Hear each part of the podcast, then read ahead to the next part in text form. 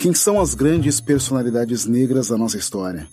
É para responder a esta pergunta que eu, Alessandro Garcia, criei esse podcast. I have a dream. Eles não gostam de negro.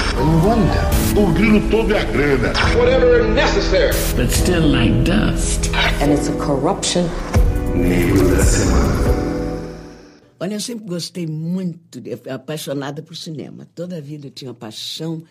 O dia que, do, domingo que eu não podia ir ao cinema, para mim era um, um sofrimento. E eu queria ser atriz. Mas naquela época não tinha atores negros. E muita gente ria de mim. Imagina ela quer ser artista, não tem artista preto. E eu ficava meio chateada, mas assim, eu vou fazer. Como? Eu não sabia.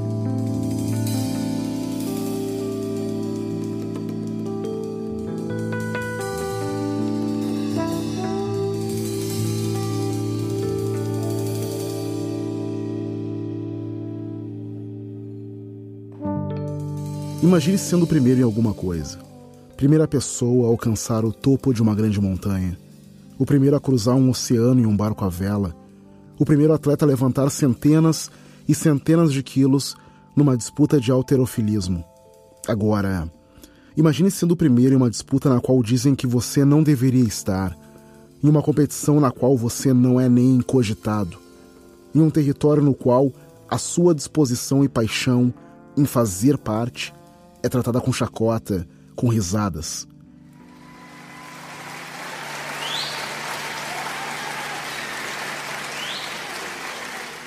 Década de 20. Os palcos de teatro eram um prolongamento da realidade vivida por negros e negras no Brasil. No Rio de Janeiro não era diferente. Nos teatros de revista, os negros eram representados por pessoas brancas que se pintavam de preto e realçavam seus lábios para caracterizarem os fenótipos atribuídos a uma pessoa negra. Ainda assim, representados nesse idioma do blackface, os personagens negros, personagens escravos, faziam parte de um segundo plano cênico, limitando-se a abrir ou fechar portas e realçando o branco e sua condição de benevolência. Eram somente figuras infantilizadas necessitadas de tutela de um senhor. Era um tipo de representação que procurava reduzir o papel do negro na cena teatral, ainda que o negro feito de um ator branco pintado de preto. Nada parecia o suficiente para exacerbar a condição de inferioridade e degeneração que a população já sofria e que também chegava aos palcos na forma de exclusão de atores negros, impossibilitado de representarem a si mesmos.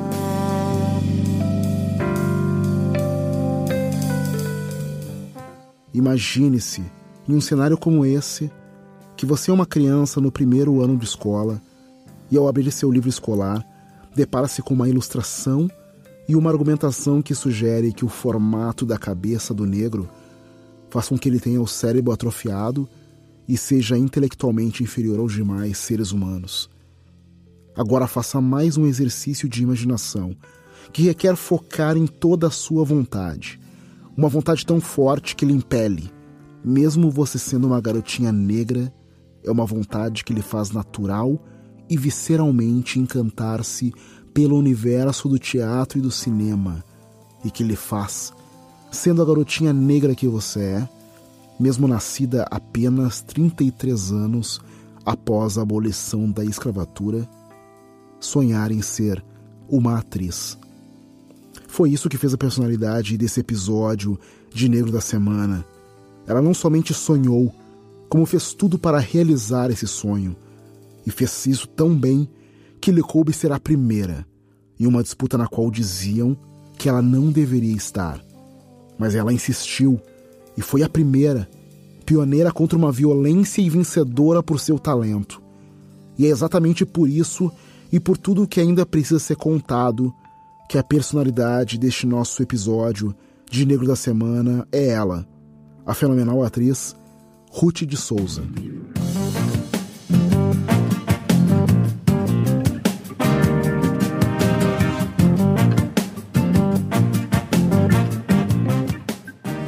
Ruth Pinto de Souza nasceu em 12 de maio de 1921, no subúrbio carioca, no bairro do Engenho de Dentro, no Rio de Janeiro. Filha de Alaide Pinto de Souza, lavadeira, e Sebastião Joaquim Souza, um lavrador, ainda muito pequena, Ruth foi morar no sítio que o pai tinha em Minas Gerais. Lá viveu parte da infância com os pais e os dois irmãos mais novos, Maria e Antônio. Isso até os seus nove anos, quando morreu seu pai, e então Ruth de Souza, junto com a mãe e os irmãos, voltaram a morar no Rio, em uma vila no bairro carioca de Copacabana. E foi nesse momento, de volta para o Rio de Janeiro, que Ruth de Souza conheceu o cinema e o teatro. Eu não sei quando eu comecei, acho que comecei quando eu vim do interior, que meu pai faleceu, eu tinha nove anos de idade, e vim para o Rio de Janeiro. Minha mãe, pela primeira vez, me envolveu de cinema. Fiquei encantado com o cinema. Então, se eu vou ser atriz de cinema, então, imagina, não tem atriz preta, todo mundo ria de mim. Mas não, isso não incomodou, não, nunca, nunca liguei para isso, sempre acreditei que fosse fazer alguma coisa.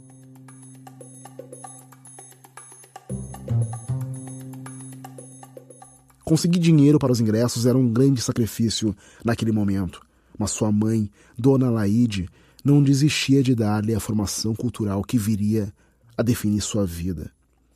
Aliás, toda a trajetória de Ruth de Souza com a sua mãe no Rio de Janeiro parece afirmar o grande empenho que a sua mãe tinha em proporcionar à filha uma formação educacional no nível mais elevado possível, mesmo sendo ela uma lavadeira com poucos recursos. Esse empenho a fez conquistar uma bolsa para a filha no Colégio Interno Santa Margarida Maria, no bairro da Tijuca. Era um projeto educacional orientado pela formação católica, tanto no colégio como na frequência na igreja no bairro, Nosso Senhor do Bonfim, em Copacabana, onde Ruth de Souza vivenciou a discriminação racial. Todas as meninas frequentadoras da igreja preparavam-se para participar de um cortejo religioso, vestidas de anjo, com camisola branca e asas. A pequena Ruth de Souza também queria ser um anjinho, mas foi proibida pelo padre Castelo Branco, que, quando soube do seu desejo, teria explodido. Onde já se viu um anjo preto? Não existe anjo preto.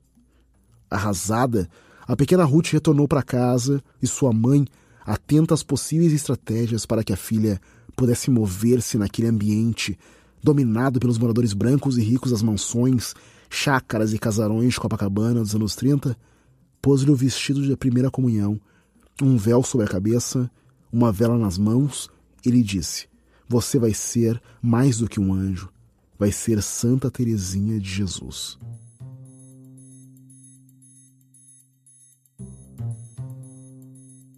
Foi a mãe também quem a fez descobrir o teatro. Com ingressos que ganhava das patroas para quem lavava roupa, ela propiciou à filha a possibilidade de ver óperas, peças e outros espetáculos do Teatro Municipal. Ruth encantou-se com a arte de interpretar nesse período, assistindo às operetas, peças teatrais e aos filmes do cinema americano, que posteriormente viria a se chamar Cine Copacabana. Incentivada pela mãe, mergulhou no mundo mágico das telas de cinema e dos palcos. A admiração dos tempos de infância definiria seu objetivo de vida: interpretar.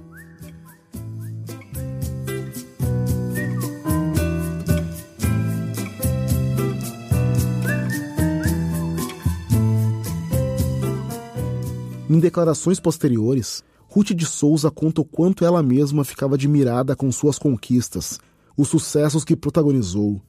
Atribui a isso um milagre. Primeiro, porque sua família era muito pobre, de origem muito simples, mas ela também sempre valoriza a luta por seus sonhos e o quanto isso ajudou em momentos em que ninguém acreditava que uma menina negra pudesse ter sonhos. Não acreditavam que ela pudesse ter sonhos. Ruth de Souza era também uma apaixonada por música desde a infância. Ficava de olho grande vendo as outras meninas estudando piano, pois desejava muito aprender a tocar. Conta que as pessoas riam quando ela dizia isso e faziam comentários. Imagina, olha o que ela quer. Ela quer ser artista. Não tem artista negra. Como é que ela quer ser artista? Academy of Motion Picture Arts and Science. fellow members of the motion picture industry, and honored guests. This is one of the happiest moments of my life. And I want to thank each one of you who had a part in selecting me for one of the awards. For your kindness, it has made me feel very, very humble. And I shall always hold it as a beacon for anything that I may be able to do in the future. I sincerely hope I shall always be a credit to my race and to the motion picture industry. My heart is too full to tell you just how I feel.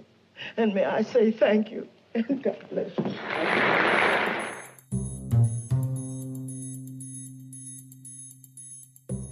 O fato é que realmente não existia espaço para o ator negro naquele momento, no Brasil ou mesmo no panorama hollywoodiano.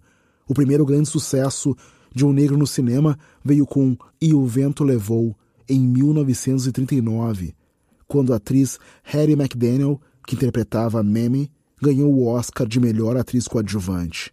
Apenas cinco anos depois desse primeiro feito de um artista negro em plano internacional, em 1945, uma reportagem na antiga revista Rio, que anunciava a seleção de elenco de um teatro negro, chamou sua atenção. Ruth atendeu o chamado de sua vocação e ingressou no Teatro Experimental do Negro aos 17 anos e participou da sua estreia no Teatro Municipal do Rio de Janeiro no dia 8 de maio de 1945. E é importante contextualizar o que era o Teatro Experimental do Negro, esse grupo fundado e dirigido por Abdias Nascimento em 1944 no Rio de Janeiro. Formado por afrodescendentes com o fim de denunciar o racismo e abrir espaço nos palcos para artistas negros, seu surgimento foi resultante do estabelecimento de um amplo arco de alianças constituído por artistas e intelectuais do Brasil e do exterior. Eram antropólogos, sociólogos, historiadores, jornalistas, atores, dramaturgos, diplomatas, entre outros profissionais, muitos deles envolvidos na luta internacional de combate ao racismo. Sem escola de teatro naquele momento, onde ela pudesse ingressar, Ruth de Souza viu o teatro experimental do negro como o seu milagre. Ela tinha 17 anos e queria fazer teatro. Mas como? Com quem? Onde? Em sua primeira visita ao grupo, eles estavam escolhendo o elenco e alguém lhe pediu que lesse um pequeno trecho da peça. Foi assim que conseguiu o papel de uma escrava na peça O Imperador Jones, de Eugênio O'Neill. E foi ali o início de uma grande carreira.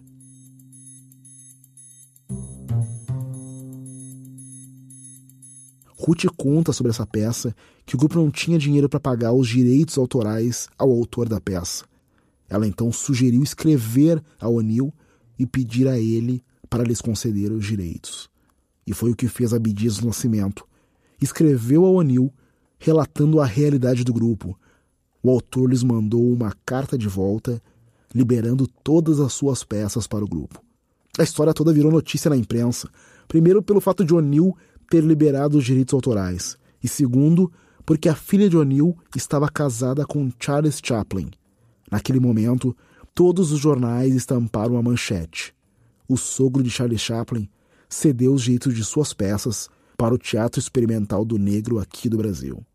Naquela época, as peças que as companhias de teatro montavam eram sempre estrangeiras, principalmente as comédias francesas, italianas, onde realmente não havia ou havia poucos personagens negros, e eram pouquíssimos os autores brasileiros.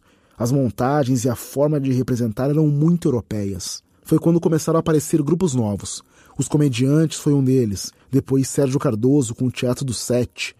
O número de companhias foi crescendo.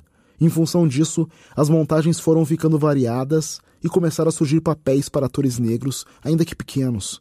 Mas continuavam a ser os estereótipos de personagens de pouca profundidade e importância dramática, como o menino de recados, a empregada, a ama de leite, o pai João e outros similares. O teatro experimental negro, por sua vez, veio mudar isso. Primeiro com a montagem de O Imperador Jones, uma peça de um ato sobre o ditador do Haiti, dirigida pelo próprio Abdias do Nascimento. Depois, com a montagem de Todos os Filhos de Deus Têm Asas e Moleque Sonhador, ambas de O'Neill. Ruth de Souza estava fazendo história naquele momento, com a estreia de O Imperador Jones no palco do Teatro Municipal do Rio, como a primeira negra a se apresentar nesse importante tablado abrindo caminho para outros artistas.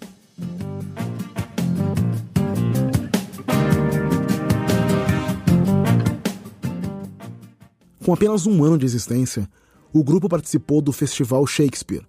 Ruth de Souza foi a primeira desdêmona negra, provavelmente a primeira do mundo, na peça Otelo. Em 1947, quando o Teatro Experimental do Negro uniu seu Teatro dos Comediantes para montar a peça Terras do Sem Fim, baseada no livro de Jorge Amado, adaptada para o teatro e sob a direção de Zygmunt Turkov. Nessa peça, Ruth interpretou Joana, personagem que ela faria novamente no ano seguinte em uma versão para o cinema. Na história de Ruth de Souza, o escritor Jorge Amado, militante do Partido Comunista, surge como um grande amigo. Natural da região de maior concentração de afrodescendentes em diáspora no país, Jorge Amado parece ter tido uma decisiva participação nesse que foi o primeiro trabalho remunerado da jovem Ruth de Souza como atriz. O Teatro Experimental do Negro foi crescendo, passaram a ter peças escritas especialmente para eles. Montavam um espetáculo por ano. Lúcio Cardoso os presenteou com a peça O Filho Pródigo. Joaquim Ribeiro escreveu Aruanda, peça folclórica. Rosário Fusco, Agostinho Olavo e Nelson Rodrigues, que escreveu O Anjo Negro para o grupo, foram alguns dos outros dramaturgos que eles escreveram peças inéditas. 1947 foi também um ano em que Ruth de Souza foi reconhecida por seu trabalho como atriz.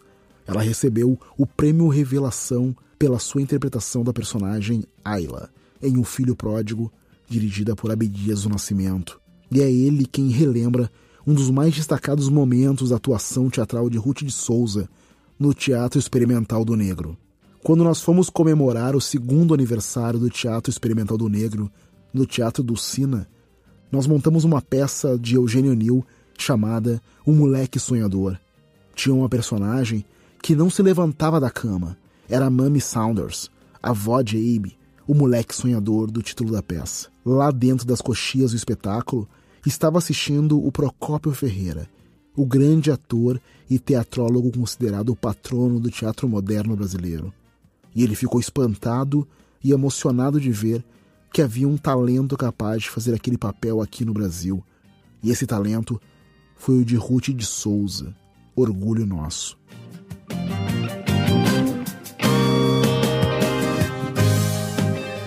A estreia de Ruth de Souza no cinema aconteceu também em 1947, na antiga Companhia Atlântida.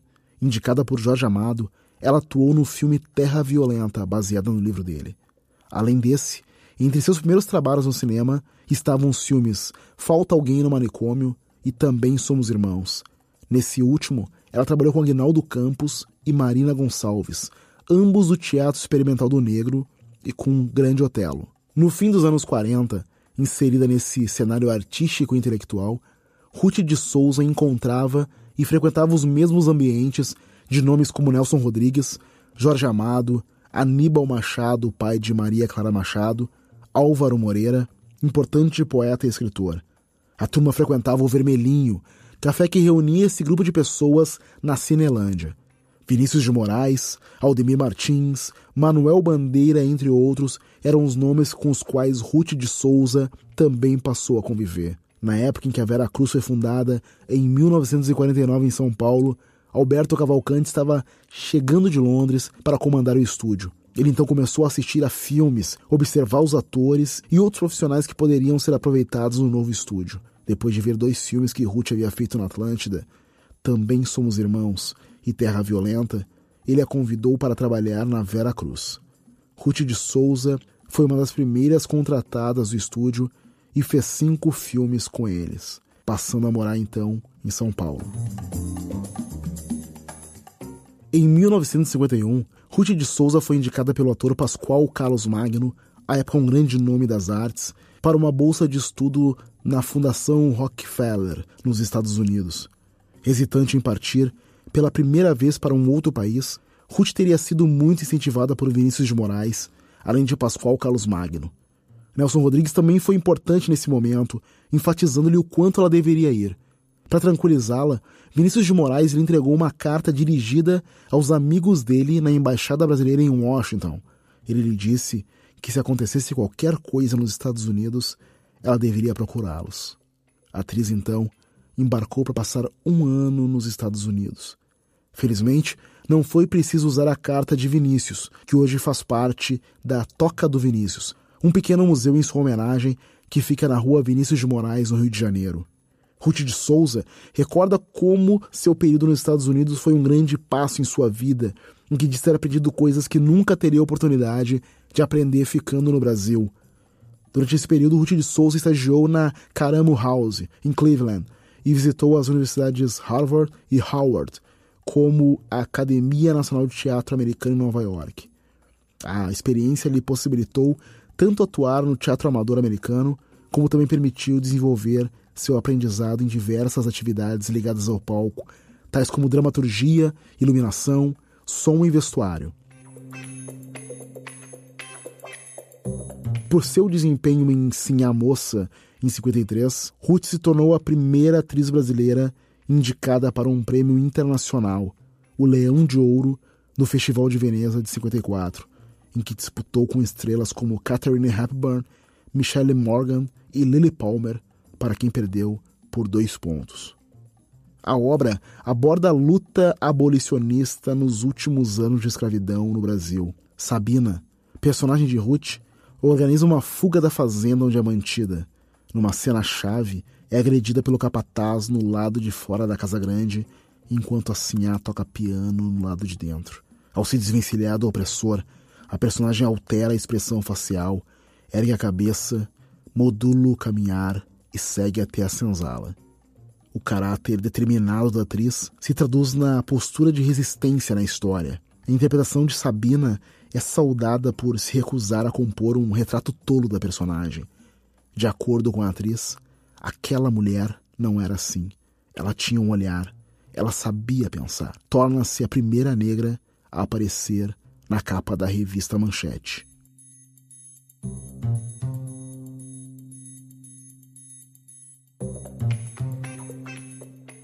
Muitas das personagens das peças e filmes nos quais Ruth de Souza trabalha ao longo das décadas de 50 e 60 remetem à resistência do corpo e à vivência negra na sociedade brasileira.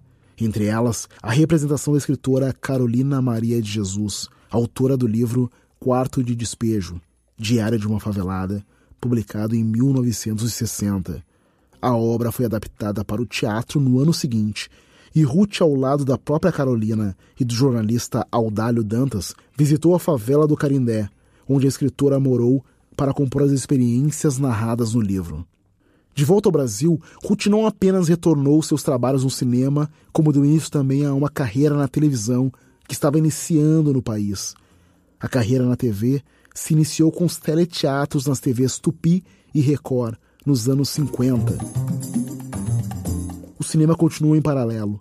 Em 62, Ruth participou do famoso filme O Assalto ao Trem Pagador, de Roberto Farias, e esse trabalho lhe rendeu o Prêmio Saci de Melhor Atriz Coadjuvante. A primeira novela veio em 1965 em A Deusa Vencida, de Vani Ribeiro, na TV Excelsior. Em 68, Ruth de Souza foi contratada para o elenco da Rede Globo, onde se torna a primeira atriz negra a protagonizar uma telenovela, A Cabana do Pai Tomás, em 69. Em 1969, uma outra novela, A Cabana do Pai Tomás, trouxe o primeiro grande elenco negro da televisão brasileira. A protagonista foi Ruth de Souza, uma jovem atriz que trazia uma larga experiência desde o teatro experimental do negro dos anos 40 e de sua atuação na Companhia Cinematográfica Vera Cruz nos anos 50 e 60. Um talento reconhecido pela indicação para o prêmio de melhor atriz do Festival de Cinema de Veneza em 1954, por sua atuação no filme Sim a Moça disputando com atrizes como Catherine Hepburn e Michelle Morgan. Ruth perdeu o prêmio por dois votos para Lily Palmer. Fiz um, um, um programa uma vez com Haroldo Costa na TV Tupi, quando estava começando TV Tupi de São Paulo, quando estava começando, ainda caminhando os programas de televisão. Nós fizemos uma peça, Filho Pródigo, que nós havíamos montado no Teatro Experimental do Negro, mas eh, poucas pessoas tinham aparelho de televisão, era tudo muito primário. Muito... Então eu sou precursora de toda essa coisa aí, porque trabalhei desde o princípio. Depois eu fui contratada pela Record, fiz vários programas na Record, uh, séries, coisas assim, muito, já isso em 50, 54. E depois uh, a primeira novela foi o o, o Passo do, não, não Passo dos Ventos, a Deusa Vencida na, na TV uh, eh. Que era, nós gravávamos no estúdio da Vera Cruz, que muito carinho tenho até hoje, porque foi ali que eu fiz muitos filmes. Depois, depois da, da, dessa, dessa, dessa novela, A Deusa Vencida, fui fazer outros trabalhos, teatro, cinema. Então, quando a Globo me chamou para fazer a, a, o Passo dos Ventos. Fiz o Passo dos Ventos, depois Cabana do Pai Tomás, que foi assim a primeira novela em que eu estrelava. A, a novela a, tinha uma, uma, uma aquela, a história do Pai Tomás, então tinha muitos atores negros, muitos começaram ali, e eu fazia a, a, a personagem mulher do, do, do, Pai Tomás. Em A Cabana do Pai Tomás, a escolha de um ator branco, Sérgio Cardoso, um dos maiores galãs da época, para interpretar o velho negro Pai Tomás, provocou a primeira polêmica pública sobre a questão racial na televisão brasileira. Sua personagem, Chloé, casada com um personagem título, interpretado pelo ator Sérgio Cardoso, é uma mulher escravizada e resistente às opressões de um grupo de fazendeiros.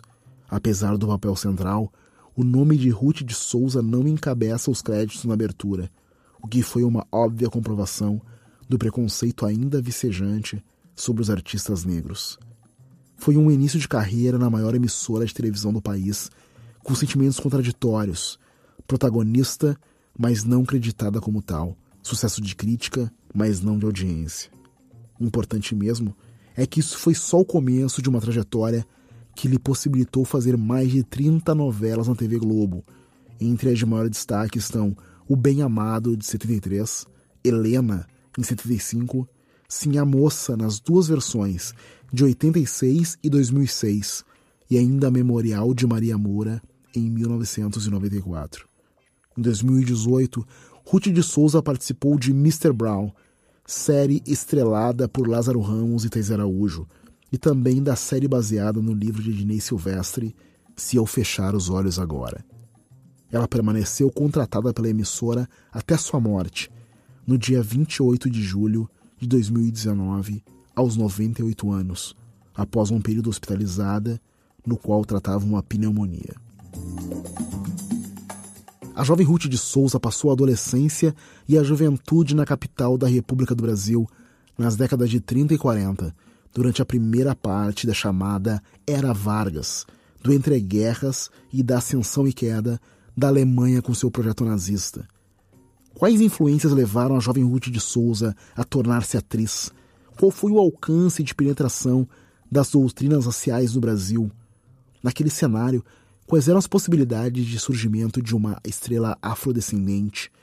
E por que a jovem Ruth de Souza não surgiu de uma companhia convencional da época, mas sim de uma companhia experimental para afrodescendentes? Ruth de Souza cresceu e se formou como atriz, tendo um amplo arco de alianças composto por dramaturgos, escritores, políticos, pintores, acadêmicos e ativistas políticos, todos dispostos a colaborar na ação antirracista de criar espaços para atores afrodescendentes em dramas, comédias ou textos clássicos. E isso tudo é fundamental para entender a trajetória de Ruth de Souza.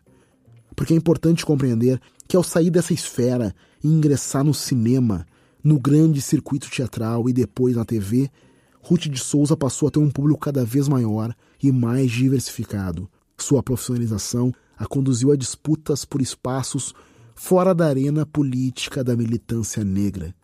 Seu desafio passou a ser o de inscrever o seu nome no firmamento das grandes atrizes brasileiras.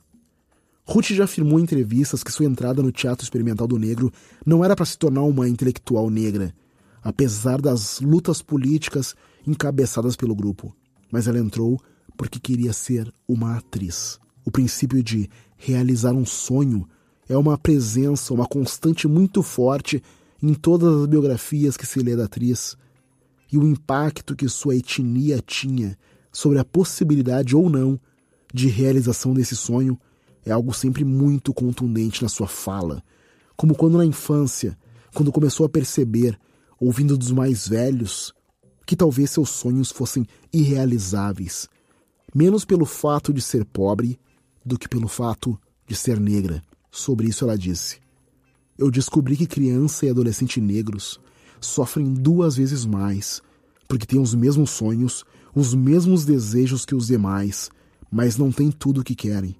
Quando eu dizia, por exemplo, que queria aprender a tocar piano, respondiam: Que absurdo! Como a filha da lavadeira quer aprender piano? Eu gostava de música, também adorava cinema e queria ser artista.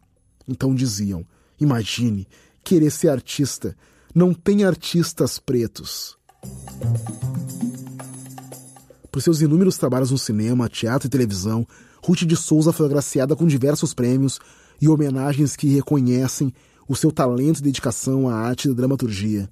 Em comemoração aos seus 40 anos de carreira, o Centro de Integração da Cultura Afro-Brasileira homenageou a atriz em cerimônia realizada no Palácio do Planalto em 85, com a participação do então presidente José Sarney. Em 8 de abril de 88, a atriz ganhou a Comenda da Ordem do Rio Branco por seus serviços prestados à arte brasileira. Em 89, recebeu do Ministério da Cultura o prêmio Dulcina de Moraes, na categoria Teatro, por sua contribuição ao desenvolvimento da cultura brasileira. O maior prêmio do cinema brasileiro veio em 2004. Juntamente com Léa Garcia, Ruth de Souza ganhou o Kikito de melhor atriz no Festival de Cinema de Gramado por sua atuação em Filhas do Vento, filme dirigido por Joel Zito de Araújo. Em 2010, Ruth de Souza foi agraciada pela Assembleia Legislativa do Rio de Janeiro com o prêmio Almirante Negro João Cândido, ao lado de outras 16 personalidades que atuam em defesa dos direitos humanos da população afro-brasileira. Perseguida pelo racismo, Ruth de Souza costumava dizer em entrevistas que sempre teve que brigar por muitos bons papéis ao longo dos seus mais de 70 anos de interpretações, mas agradece constantemente aos autores Janete Claire e Dias Gomes pela possibilidade que proporcionaram a ela de representar personagens de maior relevância na TV. Em 2016, Ruth de Souza foi homenageada na mostra Pérola Negra, que ficou em cartaz no CCBB de Brasília e de São Paulo, onde foram exibidos 25 de seus trabalhos mais marcantes. Em março de 2019, aos 97 anos, Ruth de Souza foi homenageada no Carnaval Carioca pela Escola de Samba Acadêmico de Santa Cruz, com um samba enredo Ruth de Souza, Senhora Liberdade, abre as asas sobre nós, que a celebrou em versos como Talento é dom para vencer, preconceito não pôde calar. Seu falecimento, obviamente, trouxe toda sorte de homenagens e reconhecimentos de colegas e de admiradores em geral. É inegável quanto, com seu pioneirismo na dramaturgia, Ruth de Souza contribuiu com a reconfiguração do imaginário cultural brasileiro em relação à população negra, por estrear nos palcos menos de seis décadas após a abolição da escravatura a atriz teve que superar preconceitos para tornar-se figura importante na cultura popular, na representação e representatividade da mulher negra na dramaturgia do país, deixando um legado, uma história incrível e portas abertas para todos os realizadores negros seguintes.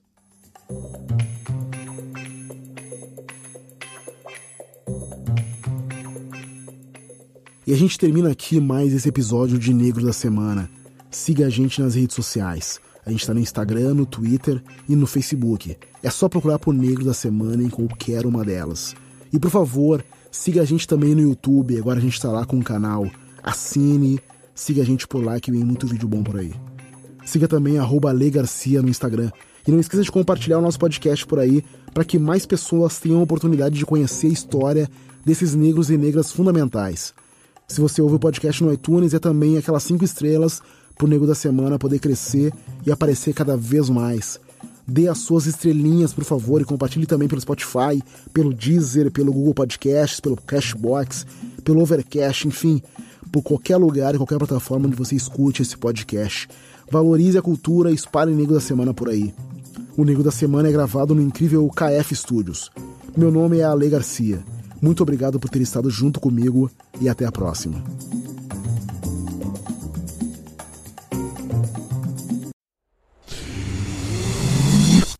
Staff.